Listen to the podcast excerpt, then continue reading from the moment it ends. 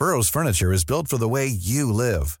From ensuring easy assembly and disassembly to honoring highly requested new colors for their award-winning seating, they always have their customers in mind. Their modular seating is made out of durable materials to last and grow with you.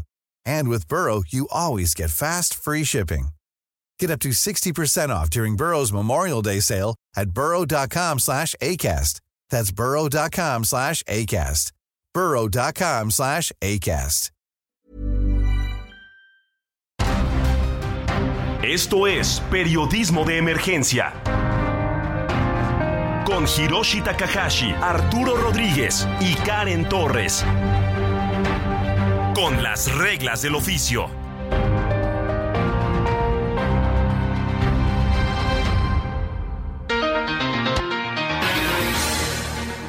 Muy buenos días, sean bienvenidos y bienvenidas a Periodismo de Emergencia en este sábado 10 de junio del 2023. Son las 10 de la mañana con 3 minutos y tenemos el gusto de saludarlos como todos los fines de semana desde las instalaciones del Heraldo Media Group en la Ciudad de México. Como todos los fines de semana, tengo el gusto de saludar a Karen Torres. Karen, muy buenos días. Muy buenos días, Giro, muy buenos días a la audiencia que nos acompaña en esta bonita mañana de sábado. ¿Cómo estás, Arturo Rodríguez, del otro lado del país? Con muchísimo gusto de saludarles, Karen Hirochi, como siempre, un privilegio coincidir con ustedes en este espacio. Un privilegio, un privilegio el nuestro, Arturo. Hoy, pues, eh, intensa la actividad en los partidos políticos, muchísima, pareciera que pues lo poníamos como parte de la agenda en las redacciones, que el pasado fin de semana íbamos prácticamente a terminar con una dinámica eh, pues muy intensa de coberturas, de seguimientos, de entrevistas, de trabajos alrededor de los partidos. Pensábamos que con el cierre de Coahuila, con el cierre en el Estado de México, prácticamente cerrábamos una etapa de coberturas, pero pues todo se complicó y todo, todo comenzó a generar más ruido por todo el país y todo alrededor de las corcholatas. Todo alrededor de las corcholatas y de, y de los procesos también de, de las oposiciones que no logran, pues que creo que no logran encontrar las rutas para para su posicionamiento hacia el próximo año. Y que las elecciones 2024 van a ser muy competidas. Los mexicanos acudirán a las urnas y se trata eh, y se habla de la elección más grande del país, no solo por la cantidad de electores que estima el INE es de 97 millones, sino también de la cantidad de, de puestos de representación que se llevarán a cabo en esta jornada. 500 diputaciones, 128 senadurías y bueno, todo esto en los 31 congresos. Y, y dices tú, muy competidas competidas, Karen, pero en realidad lo que estamos viendo hasta ahora es que son competidas, pero al interior de Morena, porque como bien menciona Arturo, del lado de la oposición, pues nada, nada, pareciera que volteamos a ver y tratar de entender qué están haciendo y prácticamente eh, después de que vimos eh, su participación en Coahuila y en el Estado de México, parece que sí este, la están pasando muy mal. Muy mal y tienen ellos unos números. Dicen y comparten además que en el 2021 a nivel nacional, en los cuatro partidos opositores, hablando PAN, PRI, PRD y MC, obtuvieron 22.9 millones de votos, toda vez que prospecta que para el 2024 hay tiro y que hay posibilidades porque Morena, PT y Partido Verde pues tuvieron eh, 1. bueno, 21 millones, entonces sería 1.9 millones más para la oposición. Esos son los números si se hablase, pues bueno, de, la ruta 2024, ¿no? esos son los números, pero no sé qué pienses, Arturo, Karen. Eh, la percepción es otra. La percepción es que, por lo menos en el bastión del Partido Revolucionario Institucional en el Estado de México, les dieron una arrastrada los de Morena, ¿no? En su propio, en su propio terreno. Y al hablar de Coahuila, pues eh, se menciona que es un espacio muy pequeño que continuará teniendo el PRI, probablemente cumplan 100 años con el control de, del Estado, pero no les alcanza para darle la vuelta hacia el 2024 con los apoyos que pueden conseguir por allá por el norte, Arturo. Sí, es, es, eh, es que yo creo que eh, hay una claridad en que los estados del norte, por su condición poblacional, aportan pocos votos.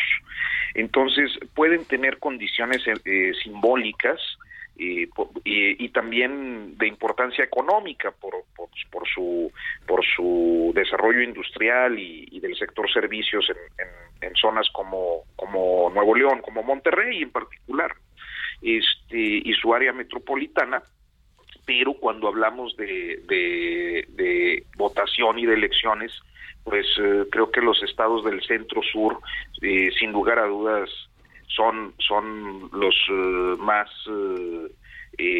pues, los que más aportan a un, a un proceso. Y fíjate, el caso de, de las elecciones de este fin de semana, si bien, bueno, pues eh, son apenas dos estados, uno de estos el más populoso del país, como lo es el Estado de México, nos deja ante 22 estados gobernados por, por, por Morena, o sea, territorialmente y poblacionalmente es una enormidad, es eh, prácticamente, yo creo que muy próximo a la, digámoslo así, casi hegemónico hegemónico y también en las percepciones, como estamos platicando, pareciera que la agenda nuevamente la tiene eh, pues el gobierno alrededor de estos personajes, Ricardo Monreal, Claudia Sheinbaum, Adán Augusto López, Marcelo Marcelo Ebrard, incluso el diputado Gerardo Fernández Noroña estuvo muy activo en los últimos días alrededor de esta reunión que tuvieron los de Morena para festejar el triunfo en el Estado de México. Sí, ya tuvo pronunciamientos, ya, ya son muy claros. Bueno, ya se venía a venir, ¿no? Los destapes también eh, cada vez más pronunciados y con más presión, diría yo, también para separarse eh, de sus cargos, Arturo. Sí, y creo que eso marca en buena medida eh, la agenda política de la semana pasada. O sea, el proceso electoral del 4 de junio, del domingo 4, fue el banderazo para eh, el, inicio de la, o sea, el inicio, digamos que formal de la sucesión presidencial. Y, se da eh, la elección el domingo, se conocen los resultados pues prácticamente el mismo domingo, eh, números más, números menos, pues sabemos quiénes eran los, los ganadores, no hubo no hubo judicialización, no hubo sobresaltos, no hubo movilizaciones sociales en reclamo, o sea, son dos elecciones que transitan sin, sin conflictividad mayor eh, a la que se encuentra dentro de los parámetros electorales democráticos. Pero eh, el juego sucesorio empieza pues con una reunión con el presidente de la República la noche del lunes y luego el martes con los anuncios de que sería mañana domingo cuando se dieran a conocer los pormenores de, del proceso interno de, de Morena, eh, el mismo lunes, perdón, me, adelanté, eh, pues se da el posicionamiento de Va por México y que van juntos y que PRI, PAN, PRD van a ver cómo le hacen para elegir al mejor candidato, etcétera. El lunes por la noche se da la reunión con el presidente, martes por la mañana el anuncio de que el domingo dan a conocer y de repente la renuncia del canciller que precipita cosas, o sea, fue una jugada que me parece que para él, para su proyecto, pues le funcionó. Marcelo Ebrard haciendo el anuncio desde antes, desde el fin de semana, diciendo, este lunes tendremos un anuncio muy importante, eh, nos dejó con las ganas y después, eh, pues lo que se tomó como, como un regaño desde Palacio Nacional al canciller el mismo lunes que tuvo que parar esa conferencia de prensa y darla hasta el martes para anunciar su salida. Anunciar su salida, pero creo que fue un movimiento que algunos se pronunciaron, incluso, pues bueno, Adán Augusto, Monreal, en redes, como un poco este acto anticipado, de pronto podríamos llamarlo, pero bueno, es así como eh, desde el respeto también se pronunciaban, respetaban ¿no? la decisión que había tenido. ¿Y qué les pareció, em, retomando los comicios eh, de los pasados dos estados en Coahuila y Estado de México? Creo que habría que resaltar eh, momentos importantes y relevantes. Creo que el INE, como siempre, hace pues un muy buen trabajo. Esta vez enaltecería los trabajos que se hicieron para las votaciones electrónicas. Se lograron 3.354 votos para coahuilenses y mexiquenses, esto pues en el extranjero, quienes ejercieron su voto vía Internet. Y que también eh, hubo pues un porcentaje menor al esperado de votación, ¿no? Sí, pues yo, yo, yo diría que fue tan bueno, fue tan bueno el trabajo del de, INE que hasta resultó aburrido nuestro trabajo en la redacción el domingo, ¿no? no sé qué piensas, Arturo. Estábamos esperando de pronto golpes, de pronto detenciones de personas que estuvieran pagando por votos, eh, todas esas prácticas a las que nos han tenido acostumbrados pues eh, digámoslo así directo, los del PRI desde hace muchas décadas y en este caso pues un par de escándalos muy menores que pues no ameritaron incluso ni llevarlos a las páginas impresas de muchos diarios, ¿no? Pues no, eh, eran, eran yo creo que situaciones muy... Eh, mira, yo creo que del lado positivo las elecciones sí eh, fueron poco, es decir, yo me gusta decirlo así, estaban dentro de los parámetros de la normalidad comicial. y creo que en el aspecto positivo, yo creo que es la primera vez que tenemos saldos blancos. Desde hace muchos años, digo, eh, yo no sé si recuerdan ustedes la cantidad de muertos, de desaparecidos, de secuestrados, de golpeados, de encarcelados, 2016, 2017, 2018, 2021. Bueno, fueron años muy, muy complejos eh, y muy, muy violentos eh, electoralmente, en el, en el contexto de los procesos electorales pues eh, candidatos, eh, dirigentes de partidos, líderes eh, sociales y esta vez en estos dos estados pues no hubo mayor sobresalto. Y de pronto se encendieron las alertas en algún momento durante la jornada porque la candidata de, de la oposición en el Estado de México había dicho que pues tenía por ahí una ventaja, ¿no? Cierta ventaja en los números, de acuerdo con, su, con sus datos. Y pues de pronto comenzamos a pensar en las redacciones que a lo mejor tendríamos que meternos a, a revisar el proceso también en Coahuila porque eh, pues en Coahuila estaban los personajes, digámoslo así, más incendiarios contra lo que podría pasar con Manolo Jiménez, ¿no?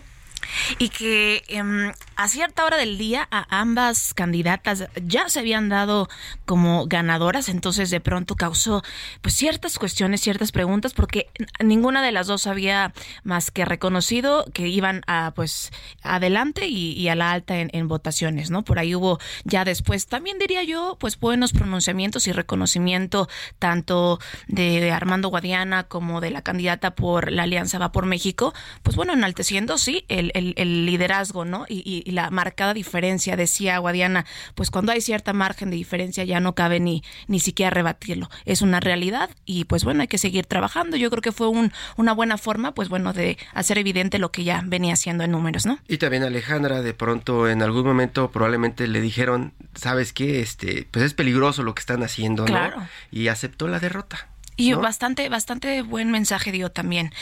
Em, otro de los temas importantes, pues bueno, en Coahuila ya nos explicaba una de las consejeras en el programa el sábado pasado, se pausaron las votaciones electrónicas, hubo una falla en el en, de programación que podría poner en riesgo quizá esta primera participación de los votos electrónicos. Se hace la cancelación, pero sí pasó por primera vez en Estado de México. Creo que han sido momentos importantes. Habrá que ver cuál será la ruta y los recursos y si los hay para transitar a una votación electrónica en América Latina como lo hace, pues bueno, Brasil y algunos otros países del mundo. Probablemente también tengamos que discutir en algún momento o abordarlo desde los medios, desde las redacciones, pues qué es lo que va a pasar porque eso imagino que requiere cierto presupuesto y lo que estamos discutiendo en este momento es que el gobierno, el gobierno en turno, quisiera que el presupuesto que tiene en este momento el INE pues no lo continúe ejerciendo. Al contrario, se reduzca. Y yo creo que sería un tema importante el presupuesto, pero también decía eh, la consejera que nos acompañó en la entrevista el pasado fin de semana, la consejera Norma Irene decía que qué importante era también transitar sí a la votación electrónica, pero trabajar en los procesos legales, pues que puedan normar, ¿no? También las, votaciones electrónicas. Sí, y, de pronto todo eso que estamos platicando se quedó como alrededor de la discusión que detonaron desde Morena, como estamos platicando. La percepción es que vuelven a agarrar la agenda y todas las miradas están puestas en la reunión que tendrán mañana ahí están los ojos, estaremos atentos, muy atentos de los trabajos que se van a estar llevando, por supuesto, eh, pues en, el partido de Morena, porque recordemos que se llevará a cabo el Consejo Nacional en el que se fijarán las reglas rumbo a la sucesión presidencial de las corcholatas, pues de la cuarta transformación. Esas reglas que pues todo el mundo está esperando pero que pues han trascendido por ahí en algunas columnas eh, que pues hablan algunas hablan de cómo el presidente de México Andrés Manuel López Obrador es prácticamente un genio de la política mexicana. Arturo andas por ahí Bueno, no, no está Arturo, tenemos un problema de comunicación, pero no sé si tuviste oportunidad, Karen, de leer algunas columnas esta semana en donde se mencionan cómo después de esta cena con el presidente, pues prácticamente logró aplacar a todas sus corcholatas, ¿no? Eh, sí, vemos una, un claro caso de la participación mucho más cercana eh, de Monreal, ¿no? Creo que fue era el de los candidatos pues más alejados y que no sorprendió, pero bueno, que ya está otra vez en la mesa. También el presidente de Morena tuvo acercamientos y una reunión con Fernández Noroña y bueno, parece que todo se está trabajando en unión, al menos eso refleja, ¿no? Están como haciendo esta integración Arturo, decíamos eh, del asunto de las columnas de esta semana, principalmente la de Jorge Cepeda, ¿no? Hablando de cómo el presidente, eh, pues es, es brillante al momento de hacer sus movimientos políticos. Sí, y, creo que sorprende mucho eh, que a pues ya cuatro años y medio, casi cinco de estar en el ejercicio del poder, y todavía sus opositores no le agarren la onda, ¿no? Sí, sí, sí, llama muchísimo la atención porque mientras por un lado los, los analistas están diciendo que, que el presidente logró mover todo para hacer una sucesión eh, pacífica, ¿no? Eh, ordenada y no dejando a nadie de lado y a nadie enojado, eh, incluyendo a su movimiento y poniéndolo al centro de esto que viene en el 2024, la oposición sigue pues chillando. Básicamente es lo único que han estado haciendo, ¿no? Sí, sí, sí, no, no, creo que eh, además eh, sin, sin mucha, sin proactividad suficiente y me parece que eso se relaciona en buena medida con la falta de credibilidad de algunos de sus dirigentes. O sea, no sé, trato yo de, hacer un ejercicio de cómo eh, generar confianza con un PRI dirigido por Alejandro Moreno, ¿no? o, por un PRD, eh, pues eh, reducido a coto de, de, un binomio conocido como los chuchos, ¿no? Mención especial, eh, mención especial yo creo que merece Alito Moreno porque por lo menos eh, yo, yo recuerdo que este fin de semana todas las redacciones estábamos buscándolo para conocer qué es lo que estaba pasando alrededor del Partido Revolucionario Institucional en esta elección y para hablar del Estado de México principalmente. Arturo, no sé si allá en Coahuila sí estuvo dando la cara. Yo creo que el tema es que también los propios candidatos, eh, las propias... Eh, digamos, eh, jefaturas políticas estatales, Alfredo del Mazo y Miguel Ángel Riquelme, pues no querían muy cerca. Es que, es que sí, eh, o se lo digo en serio, este, inclusive con cierto conocimiento de causa, que no lo querían muy cerca, inclusive cuando había concentraciones grandes, trataban de reducir un poco la cobertura, este, que sí le daban a otros eventos, ¿no? Porque bueno, pues eh, eh, creo que no es... Eh, pues no no es un, un, activo para presumir. No ayudaba, no ayudaba dentro de sus campañas y después para qué quieres una explicación de él o imagino que le dijeron cállate, ¿no? Mejor cállate y pues ya ves, la única entrevista que por ahí dio atacó al gobernador este Alfredo del Mazo y tuvo que salir también Alfredo del Mazo a aclarar lo que está pasando al interior del PRI. Muy controversial todo esto que está pasando. Estamos muy nerviosos también y atentos sobre lo que va a pasar este fin de semana. Y es que hay que recordar que además, pues bueno, de este Consejo Nacional que se llevará a cabo por parte del partido Morena, eh, se realiza una reflexión y también comentan una propuesta, ¿no? De, del proceso de selección del coordinador nacional de los comités de defensa eh, de la cuarta transformación. Y esto también para elegir y, me imagino definirán cómo será su proceso interno eh, de elección para el candidato a la presidencia 2024. ¿Habrá encuesta? ¿Será una sola pregunta? Eso lo descubriremos pues el próximo ya en los próximos en los próximos días. Em, si será una encuesta, dos encuestas, será una pregunta. Y, también eh, lo que se está esperando pues es la, la lluvia de renuncias de las corcholatas de los candidatos, ¿no? Eh, mucho de lo que se está especulando, de lo que se está hablando en los medios es que eh, probablemente esta semana ya no haya un secretario de gobernación, por ejemplo, que renuncia a Dan Augusto. Ricardo Monreal ya confirmó que a partir de esta semana ya entrará su suplente, ¿no? Este, a trabajar en todos los cargos que tiene. por ahí también está Claudia Sheinbaum, que le han estado preguntando intensamente, ¿va a renunciar? ¿Va a renunciar? Ella dice que a partir de esta semana, a partir de este domingo, ¿no? Se sabrá cuál es el destino de la jefa de gobierno de la Ciudad de México. Y como decías, Arturo, Marcelo Ebrard, y como dicen todos los medios, eh, se madrugó a, a su competencia, ¿no? Sí, fue, fue, este, me parece que una jugada pues también que enseña eh, el, el, colmillo pues, retorcido. exacto, exacto. Encontraste la forma precisa de describir, porque, porque eh, eh, pues la verdad es que se trata de un político más experimentado, ¿no? O sea, Adán Augusto López, claro, pues tiene una trayectoria, pero ha sido un político muy local. Este, Claudia Sheinbaum no está acostumbrada a las formas eh, tradicionales de la vida política, es decir, a, la forma en la que el PRI moldeó la cultura política mexicana. Y Ebrard, bueno, es ya veterano. Ebrard, un veterano que pues al final eh, sí estuvo montado en todas las campañas que había anunciado en algún momento el movimiento de regeneración nacional y al final ya se ve como muy cercano otra vez a Mario Delgado. No sé cuál es la percepción que tengan de los últimos días de Mario Delgado y Marcelo Ebrard. Híjole, pues a, mí me resulta como yo supondría que eh, digámoslo así, el ideal, un dirigente de partido pues tendría que estar en buenos términos con todos, ¿no?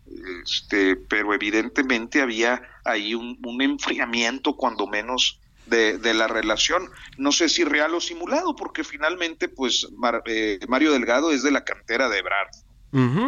y por eso se, se hablaba tanto de si había algún rompimiento, que era lo que estaba pasando, pero con lo que hemos visto en los últimos días, se ve que prácticamente todo se está alineando, ¿no? Pues ya se están moviendo las cartas. Fernández Noroña pide licencia con efectos a partir de la próxima quincena. Estaremos pendientes de cómo se van moviendo las cosas. Y aquí estaremos cubriendo este Consejo Nacional de Morena. Ya saben, el Heraldo Media Group estaremos con información fresca todo el tiempo, todos los minutos, alrededor de esto que políticamente prácticamente definirá el futuro del país hacia el 2024 y también muchos de los destinos de los mexicanos alrededor de pues estas corcholatas. Arturo Rodríguez, Karen Torres, vamos a un corte y regresamos a Periodismo de Emergencia. En un momento continuamos en Periodismo de Emergencia por el Heraldo Radio.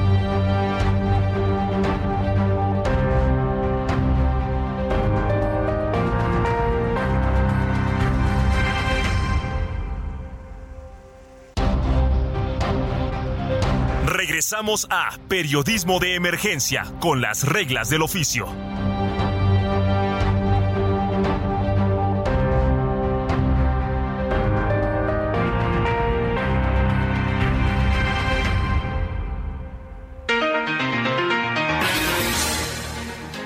De la mañana con 30 minutos. Estamos transmitiendo en vivo desde las instalaciones del Heraldo Media Group en la Ciudad de México.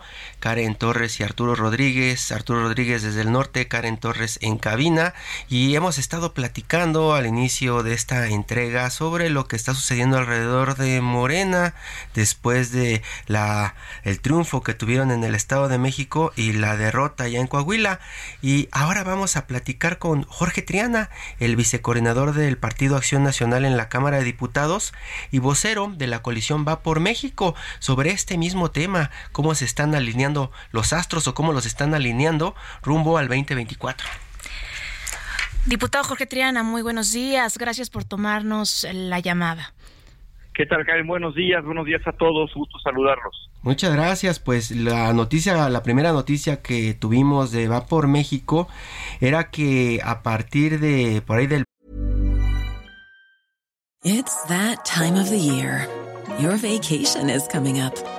You can already hear the beach waves, feel the warm breeze, relax, and think about work. You really, really want it all to work out while you're away. Monday.com gives you and the team that peace of mind. When all work is on one platform and everyone's in sync, things just flow wherever you are. Tap the banner to go to Monday.com.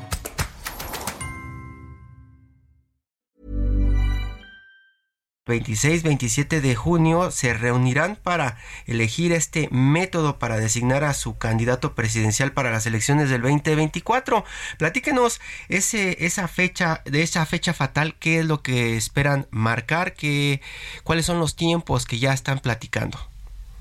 Mira, pues yo lo que espero es que eh, se alineen las ideas que se han exteriorizado de parte de las dirigencias de los partidos políticos con las que han exteriorizado también las organizaciones no gubernamentales convocantes, por ejemplo, a la concentración de la marea rosa en el Zócalo en el mes de febrero.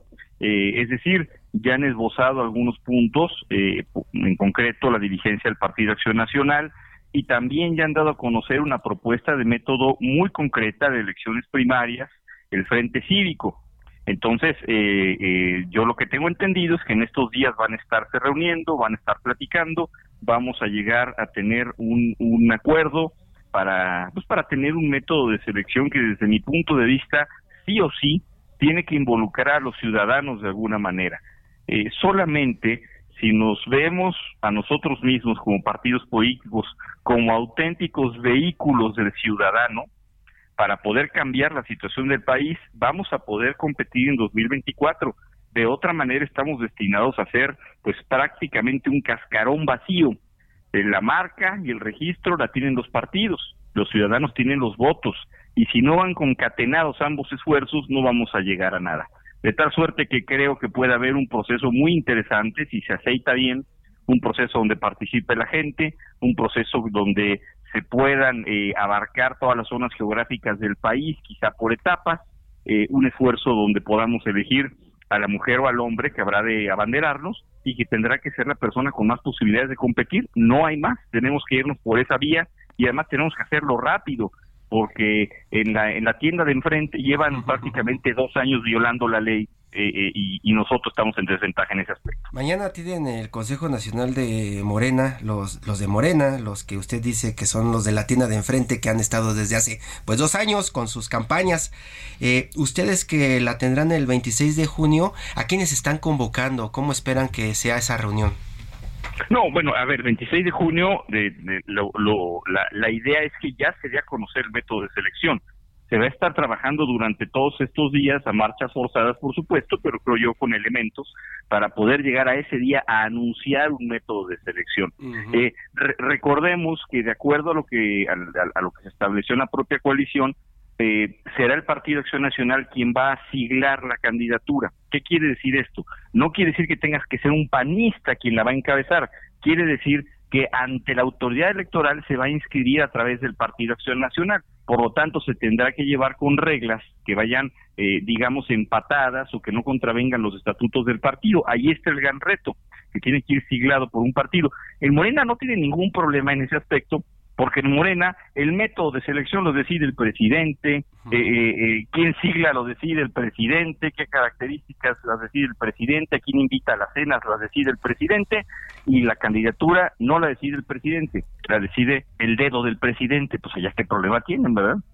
Diputado, para el proceso 2024 se definirán eh, 20.229 cargos de elección popular y también se habla de algunas eh, características que el presidente Marco Cortés señaló como el mínimo nivel de conocimiento. Se habló también de una intención de voto de un 15% y también de demostrar capacidad organizativa. del, millón, del millón de firmas. Del millón de firmas. ¿Qué opinión le merece, eh, pues bueno, este enlistado ¿no? que, que señala el presidente Marco Cortés? Estas, eh, vaya, fueron ideas que se manifestaron, no hay un documento oficial que contenga eh, eh, esto que menciona el presidente de mi partido. yo coincido con, con el presidente en, en algo. Creo que la persona que vaya a encabezar este esfuerzo tiene que demostrar que tiene presencia nacional, que tiene una estructura que lo esté apoyando. tiene que demostrar que tiene la capacidad de, penetración en la sociedad a todos los niveles, desde Baja California hasta Quintana Roo. Eh, solamente que no tenemos mucho tiempo para hacer eso. Mientras eh, en la tienda de enfrente, insisto, van a tener ya una candidatura definida, quién sabe si sólida, porque yo me reservo mi derecho a, dudar de que no vaya a haber problemas eh, cuando venga esta definición internos en Morena, bueno, pues eh, eh, nosotros vamos a estar juntando firmas. Si ellos ya decidieron que va a ser Claudia Sheinbaum y ella va a estar recorriendo ya con licencia en mano todo el país eh, posicionándose y nosotros vamos a estar buscando firmas, pues vamos a estar ante una desventaja muy, muy importante. Entonces no hay mucho tiempo que perder. Hay que buscar un método de selección que sí, pues tome en cuenta este filtro que menciona Marco Cortés, pero que a la vez también involucra a la ciudadanía y si eso se tiene que llevar a cabo a la voz de ella. Me parece a mí muy interesante la propuesta que hace el Centro Cívico, el Frente Cívico, perdón, en el sentido de hacer elecciones primarias, donde puedan registrarse los aspirantes de todos los partidos o los que no tienen partido, pueda votar la gente a través de una, una, una plataforma tecnológica que tengo entendido que ya tienen hasta desarrollada entonces creo que son compatibles los dos los dos eh, planteamientos que se han llevado a cabo y, el día 26 vamos a saber qué es lo que salió de estos dos. Diputado, el principal reto rumbo al 2024, después de que Morena tiene a 23 estados de los 32 estados de la República, ¿qué podría eh, pronunciar de parte de la Alianza Va por México como el principal reto rumbo al 2024? Bueno, pues el principal, el, el principal reto es vencer una clara elección de Estado que se nos viene encima. Eh, si no tuvieron reparo los de la tienda de enfrente para, para utilizar todos los recursos públicos para una contienda que ni siquiera implicaba competencia con la oposición como lo fue la revocación del mandato, donde vimos cómo se utilizó el aparato del Estado porque se empezaron a competir entre ellos, cómo se acarreó gente para sacar a, a votar a 16 millones de personas, creo que peor aún, no van a tener reparo en hacerlo si hay competencia, y más con tantos candidatos en la calle. Eh, hace rato mencionabas la cantidad de candidatos que va a haber, pues claro, si estamos hablando de eh, gobernaturas, presidente de la República, senadurías, diputaciones, ayuntamientos, regidores, síndicos, diputados locales, absolutamente todos van a estar en la calle. Creo que el reto es mayúsculo, pero el principal reto es, insisto, ciudadanizarnos cuando nos hemos ciudadanizado, cuando hemos trabajado de la mano los partidos con los ciudadanos, las cosas han salido bien. En el mes de noviembre del año pasado hubo una marcha ciudadana que logró convencer a algunos de legisladores que tenían dudas de votar en contra la reforma electoral del presidente y logró tirarse. Eh, posteriormente, eh, eh, en el mes de febrero tuvimos una concentración amplia en el Zócalo que logró presionar a los ministros de la Corte y ya tiraron el plan B entonces creo que cuando, cuando vamos de la mano las cosas funcionan, ese es nuestro principal, nuestro principal reto. No me asusta en lo personal, y lo quiero decir con toda responsabilidad, los resultados de las elecciones locales. Las elecciones locales obedecen a características muy particulares de cada estado. Se habla mucho, por ejemplo, del nivel de abstencionismo del Estado de México. Pues sí, pero siempre ha sido así. De, de 1999 a la fecha han tenido un nivel de participación de menos del 50% no debe asustarnos. Y sin embargo, cuando viene la elección del Estado de México, en la elección presidencial, cuando viene empatada, supera el 70%. Creo que eh, no, no van a ser las cosas igual que las que vimos el domingo pasado. Eh, va a ser juego nuevo y solamente hay que analizar números. La última experiencia de elección federal en el 2021 nos dejó ver que hay una contienda muy pareja y nos dejó ver que existe la posibilidad de competir de manera seria y de ganar y vamos unir a toda la oposición de la mano con la gente. Arturo Rodríguez. Sí, y todo Jorge Triana es eh, creo que un eh, aspecto interesante este que menciona de cómo eh, pues si hay ya aspirantes morenistas bajo esta figura de la defensa de la cuarta transformación que es como le llaman este pudiéramos eh, inclusive remontarnos un poco y ver que eh, la promoción anticipada eh, sutil ciertamente en, términos judiciales electorales pues inició desde junio de 2021 con justamente el destape de las corcholatas. Cómo cómo alcanzar eh, con tanto tiempo de ventaja, y pues una condición competitiva como la que tienen eh, ahorita los miembros del partido en el poder. Mira, eh, tienes razón en que parecería que hay una ventaja, eh, sobre todo en el tiempo, muy importante. Y además una ventaja bastante abusiva, porque eh, se está utilizando plataforma, eh, se están utilizando plataformas como la Jefatura de Gobierno de la Ciudad de México, como la Secretaría de Gobernación o la Cancillería para llevar a cabo esta promoción personalizada. Y, y, eso pudiera marcar una diferencia importante pero yo creo que la elección del año 2024 va a ser un poquito diferente. Eh, ha polarizado tanto el presidente de la República, se ha encargado de hacer una división tan honda entre los mexicanos que va a ser eh, eh, prácticamente que la suerte ya está echada. Los que están del lado de Morena están del lado de Morena, los que no quieren el proyecto del presidente ahí están. Y hay una franja intermedia de indecisos que son los que van a decidir. Y, creo que la promoción que están haciendo las corcholatas en este momento y desde hace dos años, desde el 2021, eh, pues ha sido para promoverse adentro de los que ya están convencidos del proyecto del presidente de la República. No creo que, esto haya influido en esta franja intermedia, lo dudo muchísimo, de hecho las encuestas así lo dicen, Morena tiene alrededor de 40% de intención de voto para la presidencia de la República en este momento, sí, nada más que sumados PRI PAN también tienen 40% y falta el voto de los partidos eh, eh, incipientes, ¿no? Eh, en, el caso de la, de la coalición está el PRD y del otro lado el PP y el Partido Verde. Eso nos marca que habrá una contienda pareja a pesar de la promoción ilegal a todas luces que se ha llevado a cabo en Morena. Y que esto es, diputado, lo que pasó en las elecciones del 2021, sumando PAN, PRI, PRD, lo mencionamos hace rato, 22.9 millones, y Morena, Partido Verde y, y el PT, 21 millones, con una diferencia de 1.9 millones más por la eh, oposición, ¿no? Sí, mira, a ver, fíjate qué interesante el dato que, que demuestras.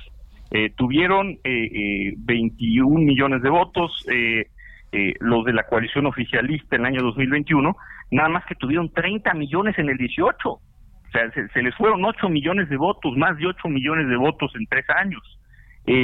perdieron 33 curules, tenían 33 diputados más en 2018 de los que tienen el día de hoy. y es más, tuvieron 21 millones de votos en 2000 eh, en, en, 2021, pero para el 2022 en su ejercicio, más bien un poco después para el 2022 en su ejercicio de revocación del mandato, llegaron apenas a 16 millones. La votación nacional, cuando se trata de una votación nacional, la votación de la intención de voto para Morena y sus aliados ha venido en declive, ha venido para abajo. No quiere decir que haya crecido la de la oposición, ese es el reto que ahora crezca la de la oposición.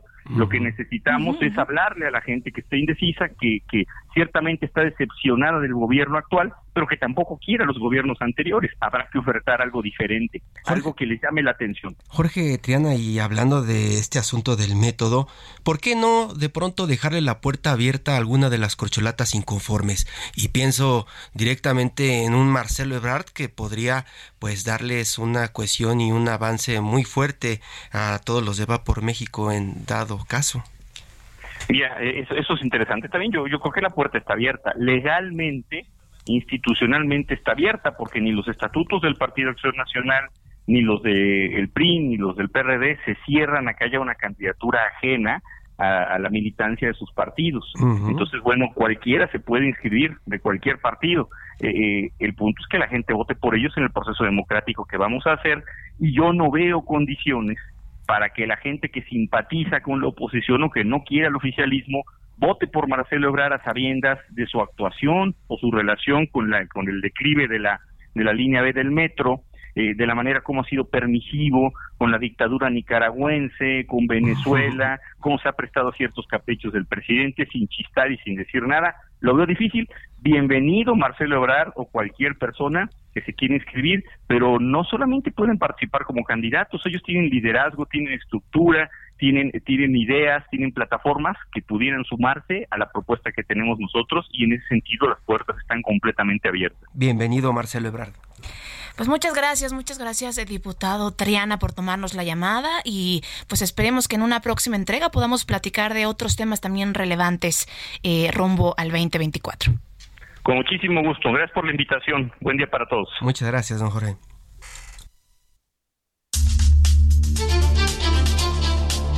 Todo menos fútbol.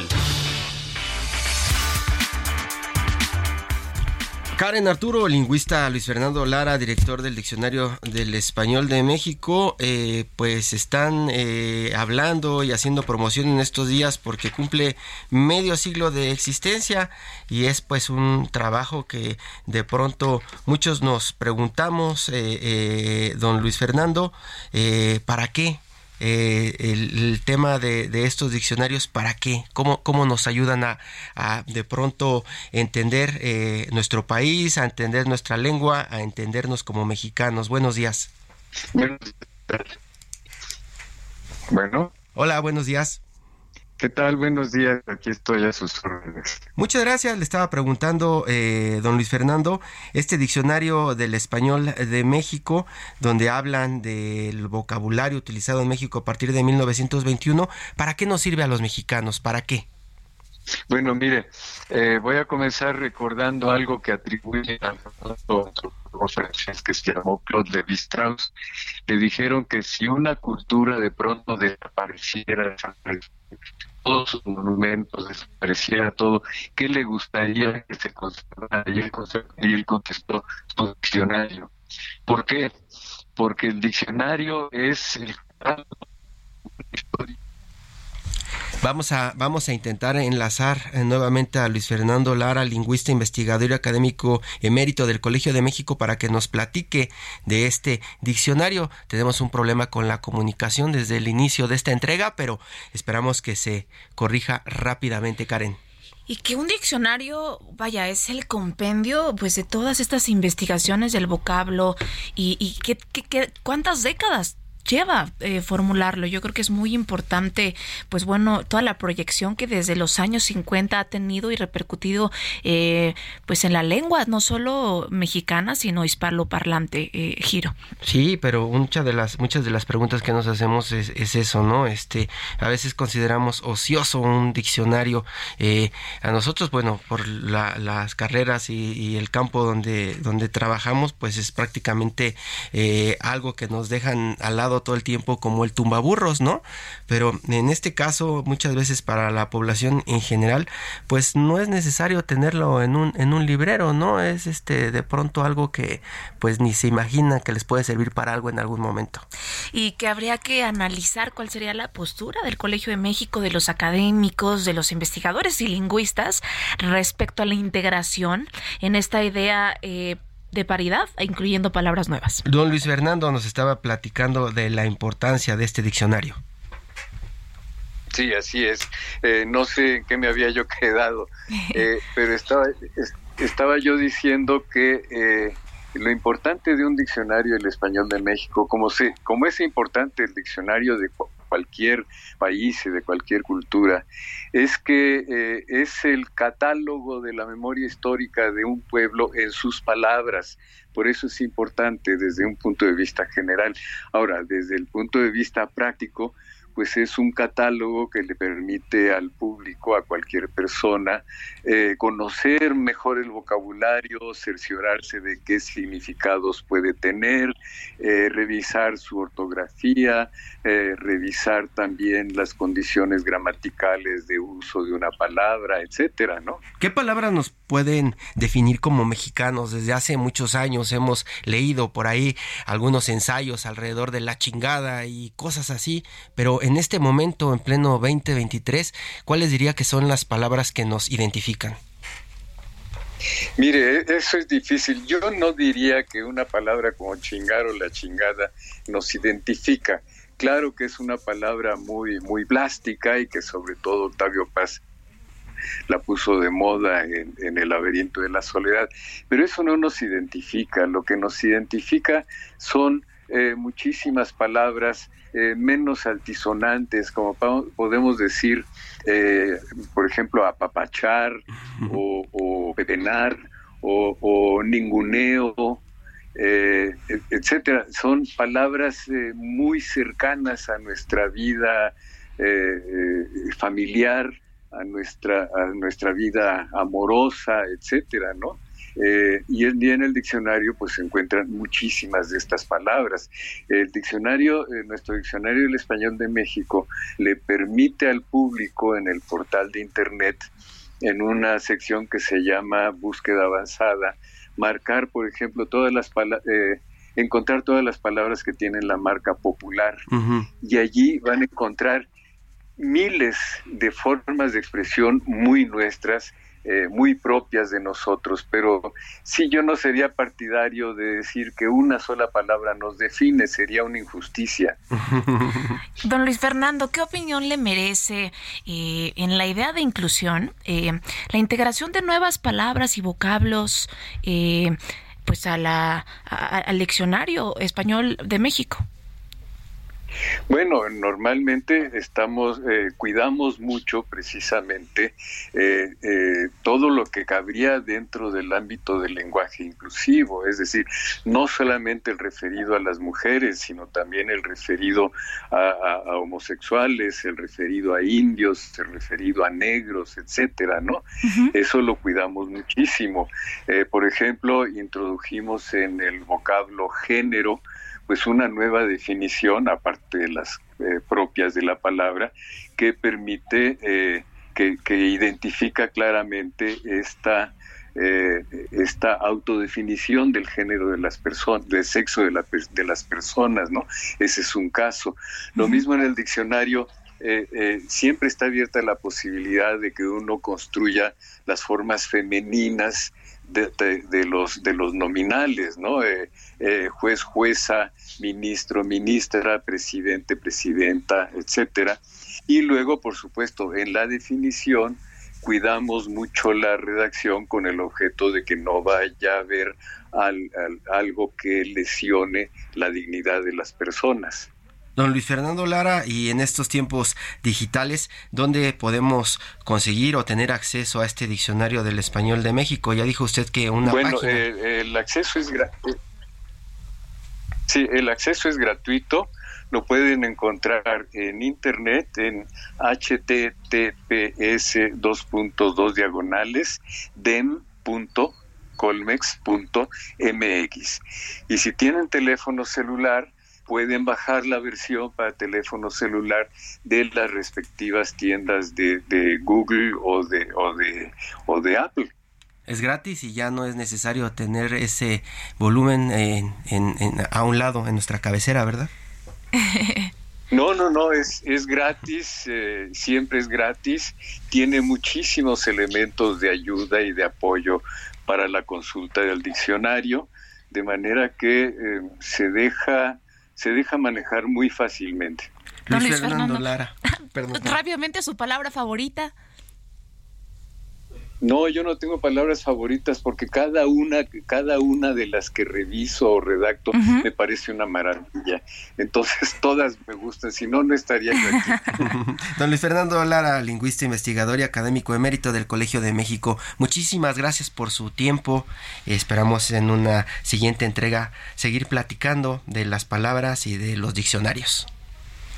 Muy bien, sí, cómo no. Muchas gracias a ustedes. Saludos. Muchas gracias. Muy buenos días. Arturo Rodríguez, Karen Torres, a usted muchísimas gracias. Esta fue una entrega más de periodismo de emergencia. Nos escuchamos mañana con detalles y como podríamos decirle así, el lado B el lado B de este Consejo Nacional de Morena, Karen. Tendremos invitados importantes, no se lo pierdan, que pase un excelente fin de semana. Muchas gracias.